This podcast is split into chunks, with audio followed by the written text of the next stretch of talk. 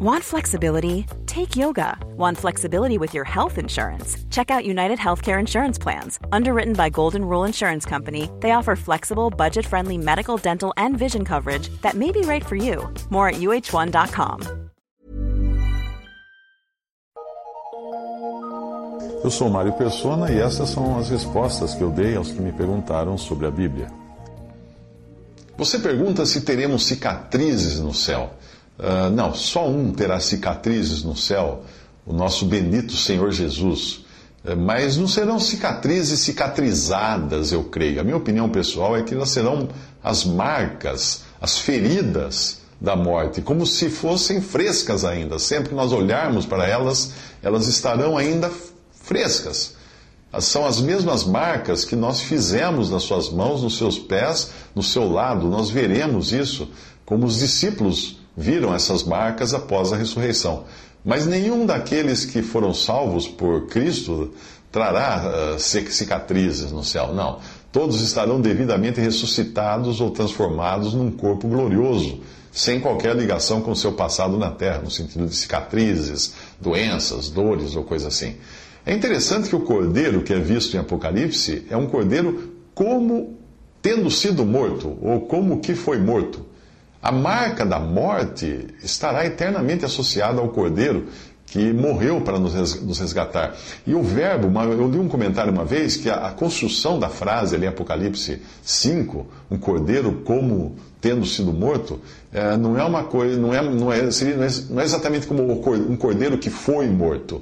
É uma coisa que parece o tempo todo estar vigorosa, fresca ainda, uh, que é assim o sacrifício de Cristo. Ele vai ser um sacrifício que vai estar sempre fresco e com total valor por toda a eternidade.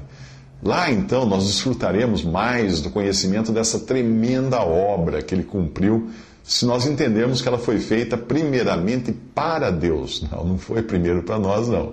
Nós somos beneficiados por ela, mas a glória de Deus foi a razão primeira da morte do cordeiro. Ele é o cordeiro que tira o pecado do mundo, antes de ser o cordeiro que leva os pecados dos que são salvos. Eu penso assim por causa da cena, quando o Senhor apareceu para os discípulos, já com seu corpo ressuscitado, e dizendo-lhes isto, mostrou-lhes as suas mãos, o lado e o lado, eh, e disse: Põe aqui o teu dedo e vê as minhas mãos, e chega a tua mão e mete-a no meu lado. Em João 20, 21, 27. As marcas do Senhor estavam ali. Um dia, ele já tinha ressuscitado. Um dia Deus colocou o primeiro Adão num profundo sono, tomou uma das suas costelas e cerrou a carne no seu lugar. Gênesis 2, versículo 21. Da ferida do seu lado, Deus tirou uma esposa para Adão.